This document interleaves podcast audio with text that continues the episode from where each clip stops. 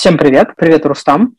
Привет, Юля. Сегодня со мной Рустам Умаров. У нас вторая часть. Там сменил место работы и сменил фон, на котором он сейчас находится. Давайте немножко про это поговорим. Давай, наверное, начнем с того, что где ты сейчас находишься, что это за помещение и что ты там делаешь. Я сейчас на Шри-Ланке, и на самом деле твое утверждение о том, что я сменил место работы, наверное, не целиком верно. В прошлый раз, когда мы с тобой записывали интервью, я уже закончил работать в Сбербанке и перешел в Mail.ru.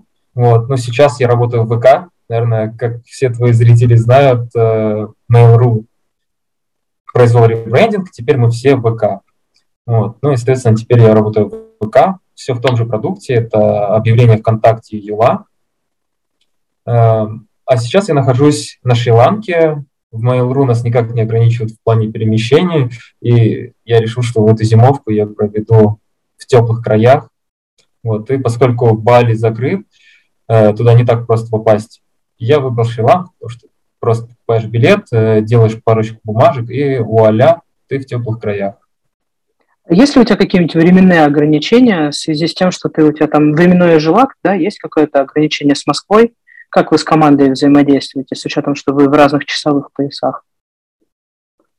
А, слушай, на самом деле, если бы я жил на Бали, наверное, тут пришлось бы как-то заморачиваться, потому что там плюс 5 часов, вот, а на Шри-Ланке всего лишь плюс 2,5, и я работаю ровно в том же режиме, что и работал раньше. Вот, плюс, на самом деле, когда ты являешься менеджером команды, э, мне очень хорошо, когда менеджер, руководитель команды находится не на связи в какое-то стандартное рабочее время, поэтому я работаю классическое время с 10 до 7 по Москве, ну, как формально, конечно. По факту, безусловно, приходится работать э, побольше и заканчивать чуть позже, и начинать чуть раньше. Ну, как, в принципе, положено в нашем IT-мире. Вот, как-то так. Окей, okay, спасибо. А, мы поняли, что ты находишься на Шри-Ланке, мы поняли, что ты работаешь в ВК. Давай, если можно, мы тем, кто не смотрел еще прошлый выпуск, а я оставлю ссылочку внизу, расскажи, пожалуйста, чем ты сейчас занимаешься, как называется твоя область и что ты делаешь в рамках работы. А, да, давай я напомню, что раньше я занимался машинным обучением, и инструментами, которые помогают развивать машинное обучение, там, сопутствующая аналитика, дата-инженерия. Вот сейчас я больше переквалифицировался в сторону аналитики, вот, и, соответственно, теперь уже наоборот машинное обучение – это больше инструмент, который помогает аналитику сделать более эффективной. Вот, соответственно, я сейчас концентрируюсь на аналитике, и в Юле лидирую направление маркетинга, анали... маркетинговой аналитики, аналитики вертикалей и бездева, так называемого. Ну, то есть, на самом деле, в обычных компаниях это обычно что-то связанное с отделом продаж или услугами B2B. Там, попробуем ребенку объяснить, что ты делаешь. Я пытаюсь объяснить, э, что происходит в бизнесе на каких-то числах и графиках. Mm-hmm. Вот, mm-hmm. Для ребенка, я думаю, это будет достаточно. Окей. Okay. Так, а, а для более взрослых? А, ну, мы используем разные дата-инструменты, например, строим BI-систему, проводим ресерчи, отвечаем на вопросы, почему выросло, почему не выросло, а, почему упало, как вообще можно посчитать вот это, или что будет, если мы запустим вот что-то такое невероятное. Ну, сейчас вот мы записываем интервью, у нас январь 22 года. А как у вас относится к вот таким вот средствам защиты? Используете ли вы их, не используете, как там сейчас происходит?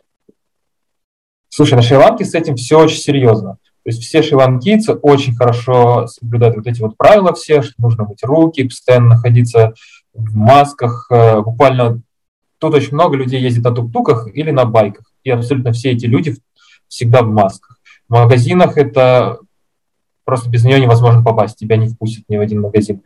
И ланкийцы очень сильно боятся, боятся полицию, она действительно их штрафует, может остановить байкера, предъявить штраф на месте, и от этого никуда не деться. Поэтому с этим все строго. В России, я думаю, такого мы не увидим. Ну, сейчас начали в МЦК, где-то в Москве уже начали штрафовать, уже, то есть тоже началось, да. Окей, спасибо. А как э, с интернетом? Удается ли, бывают ли проблемы? Как относятся, если они бывают? Слушай, ты задела очень больную тему, потому что на Шри-Ланке плохой интернет. Во-первых, в целом в России, в мире один из самых лучших интернетов и самых дешевых. Э, ну а Шри-Ланка, как страна не настолько развитая, здесь интернет в целом плохой. Дорогой, и поэтому, вот, чтобы нам с тобой сейчас связаться, мне пришлось с мобильного телефона раздать интернет, подключиться к телефону, и на самом деле работать приходится ровно так же. Только благодаря этому я сейчас с тобой на связи. Иногда на Шри-Ланке отключают электричество, потому что недавно были новости, что на Шри-Ланке не хватает какого-то топлива, и поэтому будет регулярное отключение света во всех регионах ежедневно на час или полтора. Вот, поэтому даже такое происходит, и к этому моменту нужно убедиться, что ноутбук полностью заряжен, потому что мобильный интернет работает всегда, вот, а работать нужно. Но на самом деле этого достаточно, чтобы можно было поработать, то есть это не позволяет полноценно смотреть какие-то видосики на Ютубе, да, в 1080 или иногда даже в 720. Не позволяет поиграть в игрушки, но в целом, в целом все здорово. На Шри-Ланке я здесь не для того, чтобы рубиться в игрушки или смотреть видосики на Ютубе, поэтому все явно, должно быть место для моей шутки, что интернет, наверное, мобильный оператор московский, да, какой-нибудь российский, да, раз в России все легко с интернетом. Нет, видимо, все-таки не российский, да? Нет. нет, конечно, нет. Я бы, думаю, обанкротился. Моей бы зарплаты не хватило, чтобы оплатить столько интернета. Да. Расскажи, пожалуйста, какие сейчас технологии ты используешь в работе и отличаются ли вот текущие технологии от тех, что ты использовал там, не знаю, на старом месте работы? А, глобально стек не отличается ничем. Mm-hmm. Он, что у дата-аналитиков, что дата-сайентистов, э, они же ML-щики, он один. Вот, собственно, мы делаем отчеты с помощью тех же инструментов, на которые э, ссылаются ML-щики, когда ставят свою ML на расписание, чтобы она регулярно запускалась и что-то предсказывала для пользователей. Поэтому глобально не отличаются. Э, если говорить про какие-то бэкэндерские инструменты, они пропали, появились больше BI. -ные. То есть ML, по сути, это наполовину человек в бизнесе, наполовину человек э, разработки, потому что его разработка, она не может существовать без э, прям, очень четкой бизнес-задачи, которая формализована на язык математики, и после этого запилена с помощью этой самой математики в. Э, аналитики не касаются прода, по сути, прод-аналитиков он стоит где-то сбоку, и этот сбоку на самом деле предназначен, чтобы просто где-то сбоку были графики, дашборды, отчетность, вот, и, собственно, я больше занимаюсь этой частью. Э, вот. Мы по сути, пользуемся теперь BI-инструментами, такими как табло. А, раньше таких BI-инструментов у меня не было. А, мы отказались просто от какого-то куска, где нужно быть деплойерами чего-то в прод. Окей. Угу, ну, прод это непосредственно в приложении. Угу. А, окей, я что думал, прод это... Угу, окей, я думал, прод это сервера, которые стоят, э, клиенты видно торчат наружу. Спасибо, что уточнил. А, хорошо. А расскажи, пожалуйста, сейчас как вот твой день складывается? Как он, ну, я поняла, что ты больше сейчас к бизнесу и, ну, и все равно с командой взаимодействуешь. Как, как в целом выглядит твой день? А, на самом деле сейчас я довольно свободен в плане того, как выстраивать мой рабочий день. Вот мы у нас с тобой сейчас про рабочий день, да, именно не да, про да, в целом да. рабочий день. Угу, угу. А, мой день обычно начинается с того, что я по утрам встаю, это может быть 6-7 утра по Шри-Ланке, и я смотрю отчеты. Прежде всего, я открываю все графички, все отчеты приходят у нас в Slack, самые важные, и мне даже не нужно брать компьютер, подрубать VPN, я просто захожу в телефон и просматриваю все отчеты. И вот как раз на Шри-Ланке этот паттерн как раз у меня немного сломался, потому что я не могу в 6-7 утра по Шри-Ланке открыть Slack и прочесть все отчеты, потому что отчеты начинают работать с 12 ночи и формировать данные и заканчивает как раз-таки к 6-7 утра по Москве, а, соответственно, в 6-7 по Шри-Ланке, этих отчетов еще просто нет. А, поэтому у меня часов 10, когда я нахожусь где-нибудь на берегу моря, я достаю телефон, 10 по Шри-Ланке, это как раз-таки 7.30 в Москве, а, я беру телефон, захожу в Slack и просматриваю все отчеты. Все ли у нас за вчера пришло, все ли данные хорошо отработали, все ли фичи в порядке, не упала ли какая-нибудь метрика, просматриваю все это. Если что-то не то происходит, то я сразу задаю вопросы, кому нужно, да, или там, мигаю, пингую тех, кто должен за это отвечать. А, ну, а затем я иду отдыхать, и в 12.30 по шри-ланкийскому времени, то есть 10 по Москве, я обычно уже за компьютером, может быть, на час раньше, и первое, что я делаю, это если человек, которому я подмигнул, что у него что-то сломалось, мне не ответил, я ставлю ему таску, начинаю с ним более активно коммуницировать.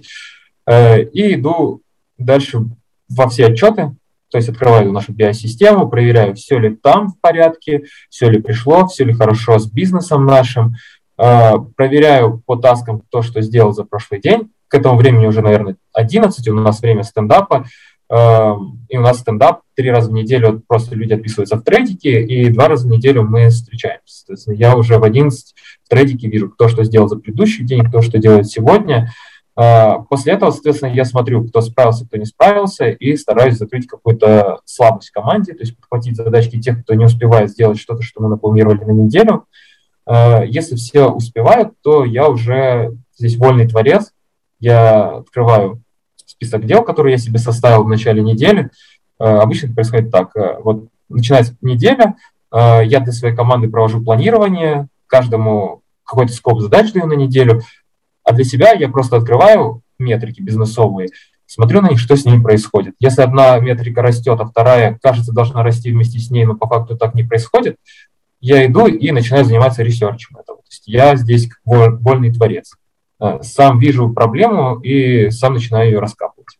И, соответственно, если никаких проблем в команде нет, я продолжаю раскапывать эту проблему, копаю ее до какого-то логического завершения, и дальше либо я делегирую на команду, э, либо сам привожу прихожу каким, с какими-то выдуманными к разработке, и разработка что-то дорабатывает, доделывает, э, либо вместе с менеджерами принимаем какое-то решение, как что исправить. Вот. То есть обычно это выглядит вот так. Расскажи, пожалуйста, есть ли у вас какое-то, может быть, э, обязательное обучение или желательное обучение? Возможно, какие-нибудь конференции или что-то такое, куда бы ты хотел, куда бы ты хотел сходить, если у вас там, не знаю, допустим, бюджет на это, или вот про обучение, если можно, расскажи, пожалуйста. Да, ты не поверишь, это очень актуальный вопрос, так же, как все предыдущие твои, ты прям попадаешь туда, куда нужно. Uh, у нас в бизнес-юните очень много аналитиков уже, у нас порядка 30, может быть, 40. Uh, и у нас очень много ребят, которые медлы и джуны. Э, сеньоров в бизнес-юните довольно мало. Либо все сеньоры, они буквально начинающие, которых мы назначили сеньорами, ну, типа, на вырос, что они вот уже близки к этому, к этому грейду, и можно их назвать, э, чтобы они помогали нашим джунам как-то адаптироваться, э, но по скиллам они где-то могут не дотягивать. И поэтому мы организовали обучение у нас в бизнес-юните. Я сам лично искал какого-то подрядчика, и вот с 1 февраля у нас начинается обучение еженедельное, и за счет работы полтора часа и полтора часа за счет своего личного времени каждый человек у нас в бизнес-юните, каждый аналитик э, будет учиться каким-то хард-скиллам, каким-то софт-скиллам. Э, на самом деле там будет даже кусок про ML довольно большой, целых пять занятий, которые будут сопровождаться большим количеством заня... заданий, большим количеством разных полезных ресурсов. Вот, и все это обучение будет проходить э, наверное, месяца четыре. Вот. И наш бизнес-юнит, э, я благодарен за это нашему CPO, э, выделили нам деньги на это, это больше миллиона рублей, по-моему, э, потому что более 15 занятий. И мы наняли, соответственно, подрядчика. Подрядчик тоже довольно интересные ребята, которые имеют очень богатый опыт в работе с ML и с аналитикой. Таких людей не так много, на самом деле, на территории России, потому что здесь, в принципе, дата-инструменты начали зарождаться в 2015 году, в 2014. Вот. Э, а эти ребята имеют как раз опыт порядка 8-10 лет, ровно с момента зарождения этой всей индустрии. Вот. Ну и у нас еще в Mail.ru есть отдельная платформа, на которой можно проходить какие-то курсы по софт-скиллам, а, иногда и по хардскиллам там тоже что-то открывается, вот, но поскольку нас не, устраивает, не устраивают те курсы, которые там открываются по хардскиллам, мы, собственно, и купили свое обучение у подрядчика. А, в целом, это здорово, мне это нравится больше, чем у предыдущего нашего работодателя. Специалисты тоже хорошие, но нужно все-таки подгадывать, чтобы пришел конкретно тот лектор, кого хочется послушать. Ну, как это обычно везде бывает. Наверное, есть какие-то цели, Э, которые тебе ставят, и ты их там должен достигать? Или ты сам себе ставишь цели и сам их достигаешь? Ну, нет, конечно. То есть есть какие-то цели, которые поставлены у всего бизнес-юнита, то есть это юла и объявление ВКонтакте. У нас есть какая-то цель, э, есть какие-то бизнесовые показатели, мы хотим их, например, к концу года удвоить, утроить, может быть, или плюс 50%, может, плюс 20%, ну, с разными показателями по-разному. Вот, соответственно, это наша есть годовая цель, Дальше эта цель у нас бьется на OKR, это некий Objective Key Results по кварталам. И, собственно, я свои цели выстраиваю, исходя из э, общих целей всего бизнес-юнита. То есть я вижу, что нашему бизнес-юниту, наверное, надо увеличить выручку. Да?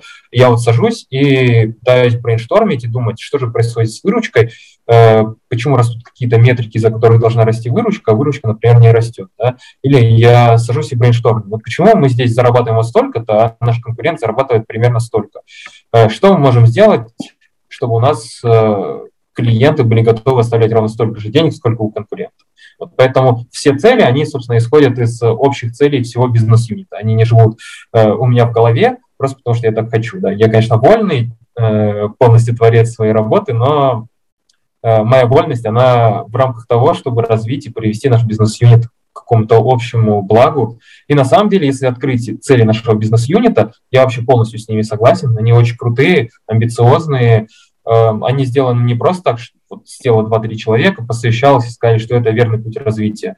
Эм, чтобы какие-то цели появились, на самом деле проходят целый брейншторм-сессию всего бизнес-юнита, где сперва малые команды садятся, брейнштормят, потом э, чуть командами побольше, там, стримами, да, штормили стримами, лиды собираются, и все вместе идут э, брейнштормить и финализировать то, что придумали все члены бизнес-юнита.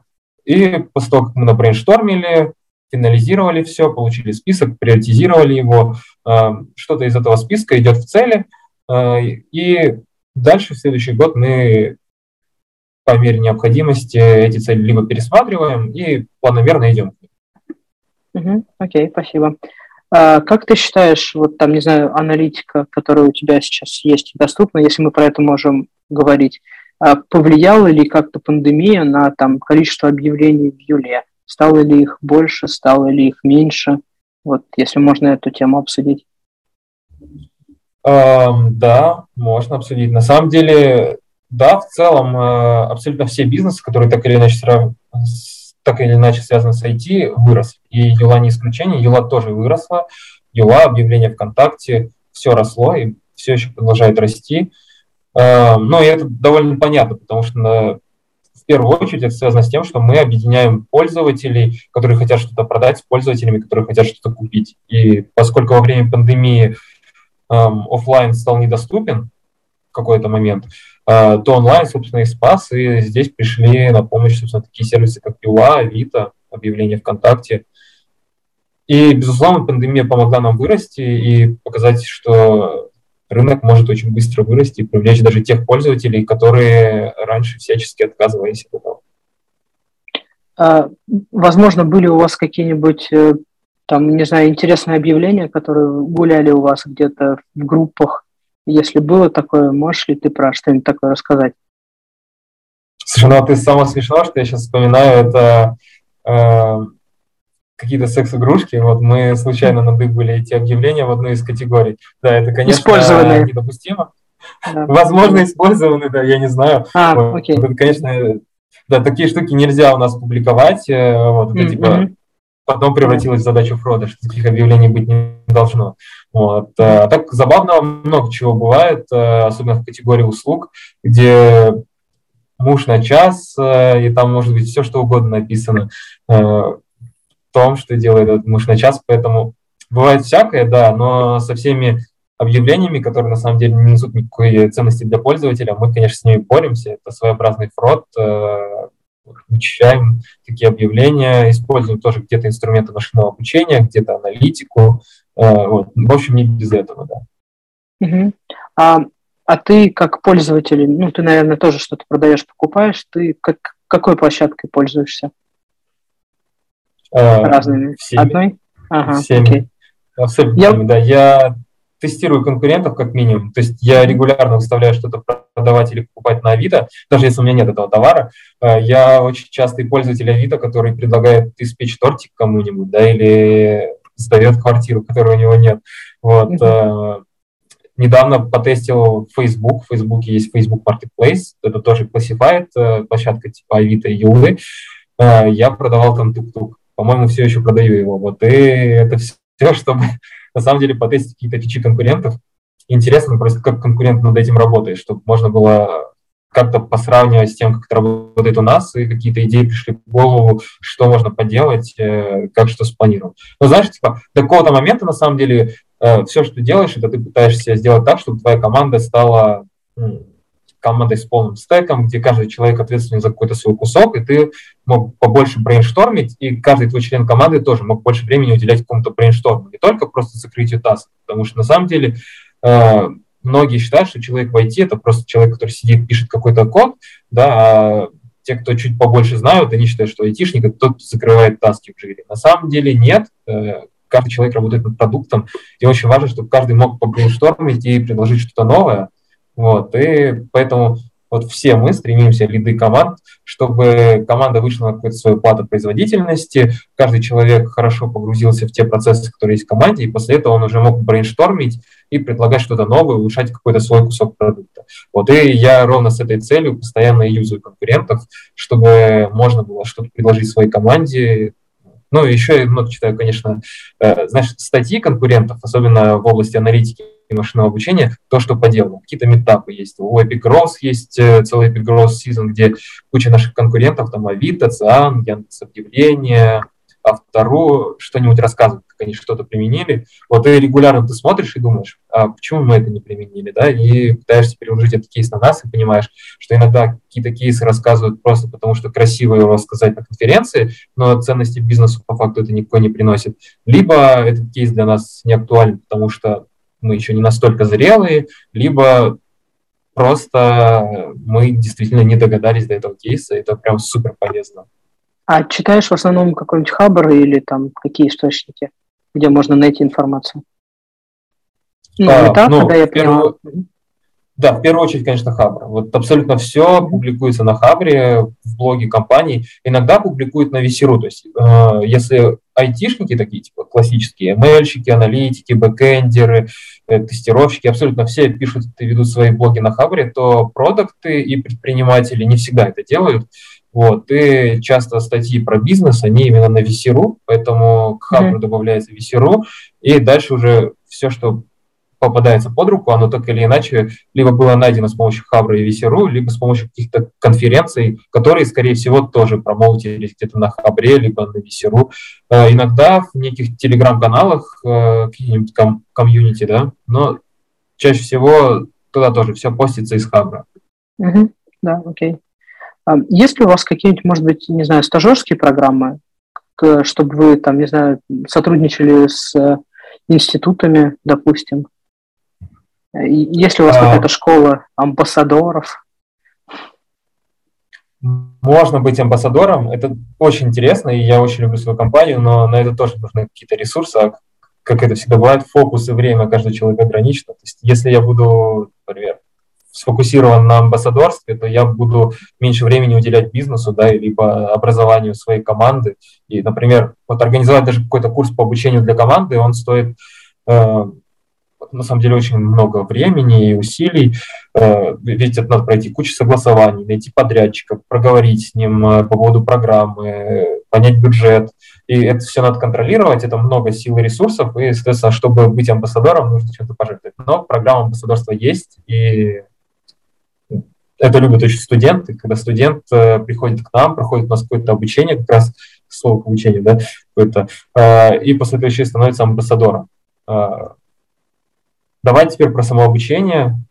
Э, студентов мы очень любим, и у нас есть техносфера. Э, на техносферу приходят студенты университетов, типа Что, что, что такое техносфера, да?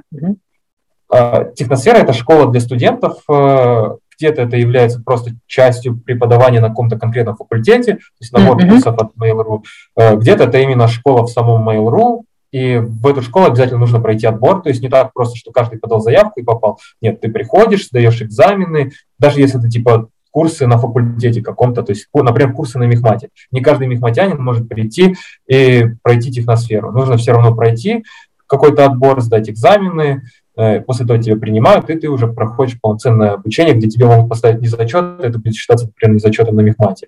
Вот.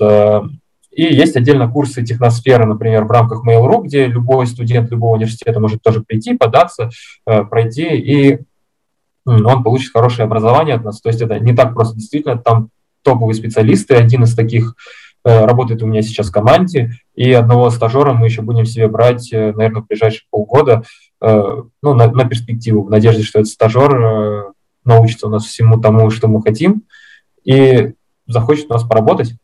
Вот, поэтому все эти программы есть, и Mail.ru работает над этим. Я думаю, будет работать еще больше. Это не настолько глобальная программа и не настолько известная, как у Шада, а, потому что Шад все-таки, Шад Яндекса знают все, кто хоть какое-то отношение имеет, например, э, к техническим университетам. А, но это все равно круто. Я доволен теми специалистами, которые там обучают. И мне в целом нравится вся эта инициатива. Поэтому это все есть. Э, всем welcome. Я думаю, можно обучиться, прийти к нам. И если голова варит у студента, то мы обязательно его примем. У меня, спасибо за ответ, у меня возникло два вопроса. Первый вопрос – это только ли студентов вы берете, или, может быть, это кто-то хочет переквалифицироваться, или там, ну, в общем, есть ли какие-то входные, входные требования к кандидату? И второй вопрос, эм, ревьюете ли вы как-то программу обучения, докидываете, может, кейсы свои какие-то или еще что-то, чтобы она более живая и гибкая становилась, приземленная к, к целям? Угу. Слушай, я в случае с техносферой, да, и со стажерами, я больше как юзер. Mm-hmm. Я пришел в этот сервис, это сервис внутри Mail.ru, ну, целый огромный проект. Я пришел к ним, э, они нам рассказали о том, чем они занимаются, кто у них есть. Э, я посмотрел, что у меня есть один из людей, который закончил техносферу. Я в целом понимаю, какими навыками он, э, он обладает, да, потому что он работает у меня. И ну, из этого я делал вывод, что ребята молодцы. Я посмотрел их программу. В программу можно вмешаться, да, и, например, посоветовать, как-то ее изменить, как-то ее подредактировать, либо можно даже вообще устроить набор исключительно под бизнес-юнит. То есть, например, мы можем лидами бизнес-юнита ЮЛА собраться, э, принять решение, что нам нужно много стажеров, мы напишем сами какую-то программу, и эту программу, собственно, прочтут, и, соответственно, под нас э, наберут какой-то набор стажеров. Вот. Э, поэтому можно участвовать в программе. Э, касательно того, могут ли приходить не студенты, не знаю. Э, я здесь действительно просто юзер, который mm-hmm. хочет получить хороших кадров, потому что я заинтересован в хороших кадрах в первую очередь. Вот э, в самом процессе обучения я не принимаю участие, э, просто на это нет времени. Я попробовал себя преподавателем э, когда-то еще до Mail.ru в конкуренте Mail.ru в Яндекс Практикуме. Это интересно, да, но у меня на это нет времени и ресурсов сейчас. Я все еще числюсь каким-то преподавателем в Яндекс Практикуме, но по факту ничего не преподаю. Просто на это нужны силы, вот.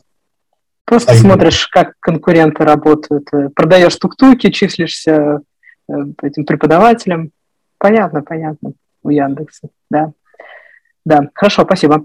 А, у меня два таких, знаешь, э, почти близких вопроса. Один, наверное, вопрос, а, были ли у тебя какие-нибудь командировки на, ну, там, ВК? И второй вопрос, как ты считаешь, изменится ли, изменит ли вот пандемия как-то вот как раз геолокацию э, работы IT-специалистов. То есть вот, насколько я поняла, ты сейчас на Шри-Ланке на три месяца, а, а если бы, ну там, почему ты сейчас на три месяца, почему не больше, почему не меньше, вот, например. Вот, то есть командировки и релокация. Да, смотри, с командировками, по сути, я сам себе командировка, э, захотел, поехал. На самом деле, Mail.ru э, ну, он базируется не только в офисе на Ленинградском проспекте в Москве, э, есть куча офисов, э, например, Зингер, это офис ВК в Питере, и таких офисов еще парочка.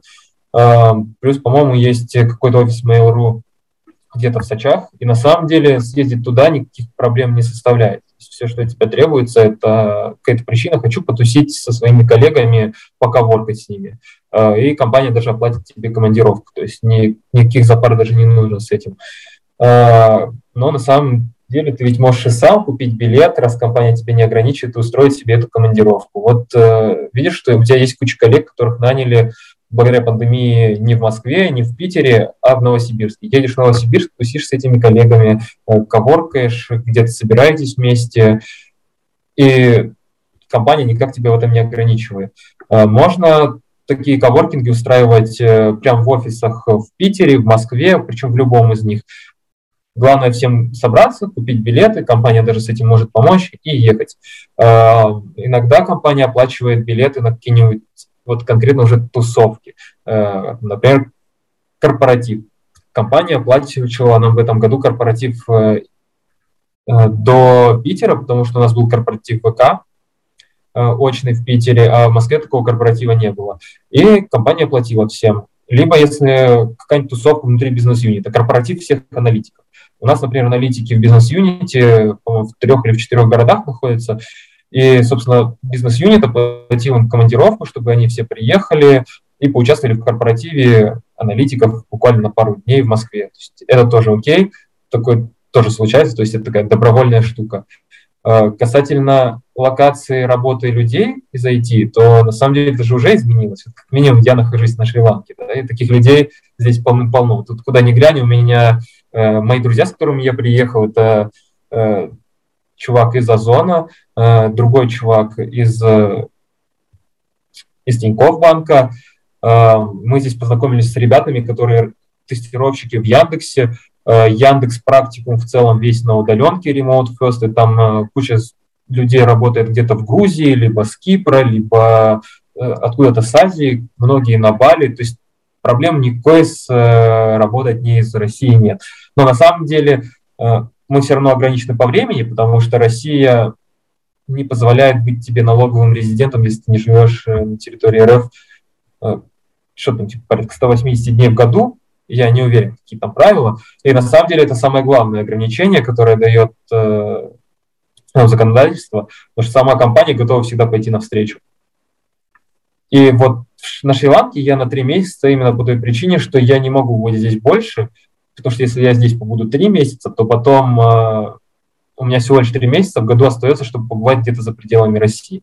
И надо как раз э, эти три месяца как-то рассчитывать. То есть, если я хочу пожить, например, где-то в Грузии еще месяц или месяц потусить еще на каком-нибудь острове, может быть, там поработать с Мальдив, кто знает, э, то мне нужно хорошенько рассчитать. Количество месяцев в году все еще ограничено, и шесть это не так много на самом деле.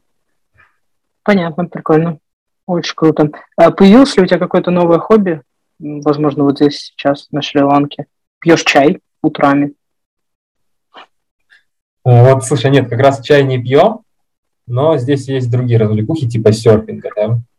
Он довольно популярен. Если честно, я не понял прикола. Поначалу было клево, потому что я встал на доску, прокатился, э, и так продолжалось занятий 5. После этого, собственно, начинается больше самостоятельная работа, работа без тренера, и ты понимаешь, что все, что от тебя требуется на серфе, это полчаса валяться на серфе и ждать своей волны. Вот, возможно, на Бали говорят не так, потому что там прям мощные волны, и каждая волна твоя, но я понял, все-таки плавание это мое, я продолжу все так же плавать, мне нравится плавать в море, здесь довольно чистенькая водичка, надеваешь очечки и плывешь, видно дно, даже если оно глубиной до 5 метров. Поэтому я все-таки плаваю и продолжаю это делать. Единственное, наверное, хобби, которое потерялось на Шри-Ланке, это коллекционирование кроссовок. Э, я как раз в прошлый раз тебе многое рассказывал. Здесь это просто не актуально и не нужно. Э, плюс, э, когда ты начинаешь путешествовать и не находиться на одной локации, такое количество пар, ну, это прям много. Это и так было много, даже когда я жил в одной квартире, да. А теперь я просто не имею такой возможности хранить это где-то, возить это с собой. Сейчас все эти кроссовки заперты в квартире кладовки. И когда я вернусь в Москву, я надеюсь, что я поношу хотя бы какую-то часть из них. Вот, но больше покупать в ближайший год, наверное, я не буду, как раз потому что IT позволило, возвращаясь к предыдущему вопросу, жить там, где хочется. И, наверное, весь этот год я проведу вот так. Я ровно полгода пробуду в Москве, все остальное время в Москве или в России э, я буду где-то за пределами Российской Федерации. Ну, буду изучать что-то, потому что когда ты выходишь из зоны комфорта, э, у тебя на самом деле появляется больше энергии на работу, потому что это помогает тебе отвлекаться от работы в свободное время и меньше перегорать. И вот это ведь действительно так и работает. Если ты постоянно находишься в работе круглые сутки, то у тебя мозг просто от нее не отдыхает, в какой-то момент он понимает, что все, мне хватит, слишком много работы в моей жизни, я больше не хочу ее делать, и это и наступил момент какое-то выгорания.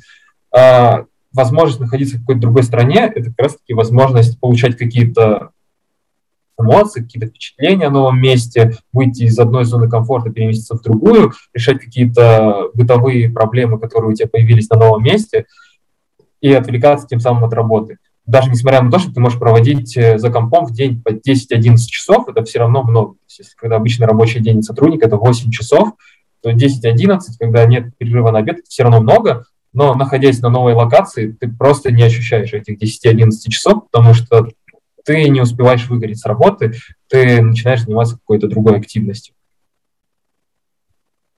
Да, окей, спасибо. Какие у тебя планы на будущее не настолько коротко, как год, а там чуть подольше, там, допустим, лет на пять? Uh, слушай, я хочу стать CPO, а, и цель CPO до 28-29.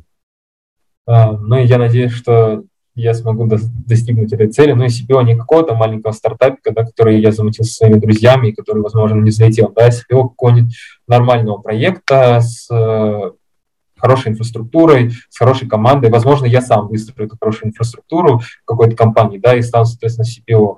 Э, но стать CPO такого хорошего продукта, у которого есть э, будущее, у которого есть команда, еще лучше, если команду я сам соберу.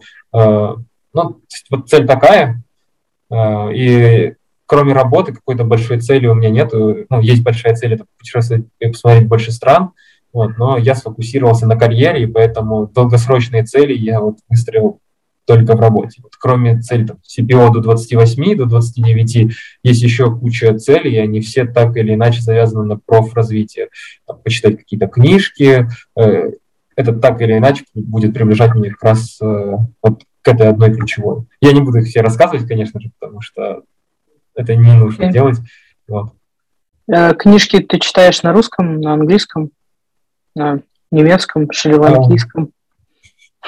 А, наверное, на шри-ланкийском, да, периодически. Э,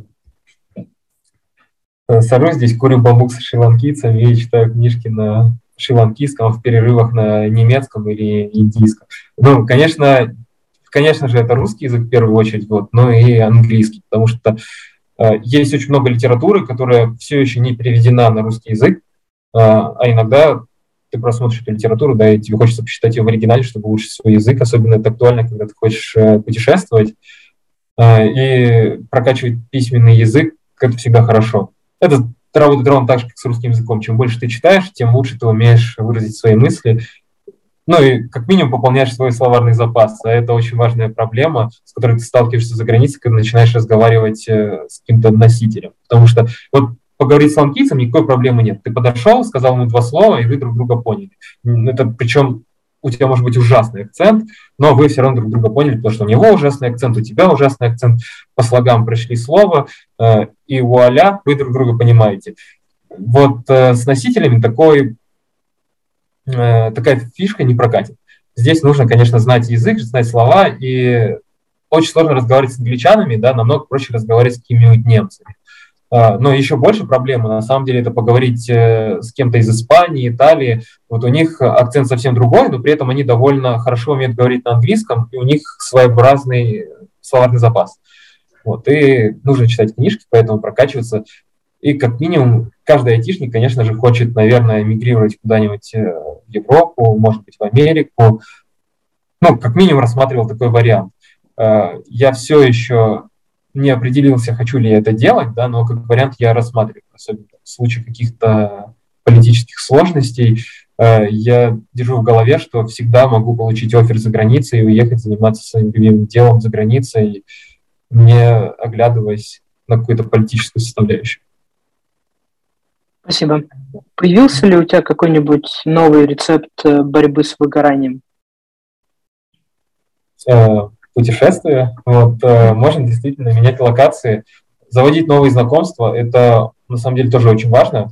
Я понял за этот год, что нетворкинг на самом деле обладает невероятной силой. Что действительно, если найти своих людей, людей, которые разделяют с тобой одни и те же ценности, и работать с тобой в одной и той же индустрии, то тогда ты можешь обрести навыки просто из-за разговора с ними. Это может быть э, не метап, да, это может быть некая интеллекция, это может быть просто обычный разговор в баре, разговор где-нибудь на каких-нибудь посиделках, на какой-нибудь тусовке, и этого уже может быть достаточно, чтобы что-то понять, да, прийти к каким-то выводам.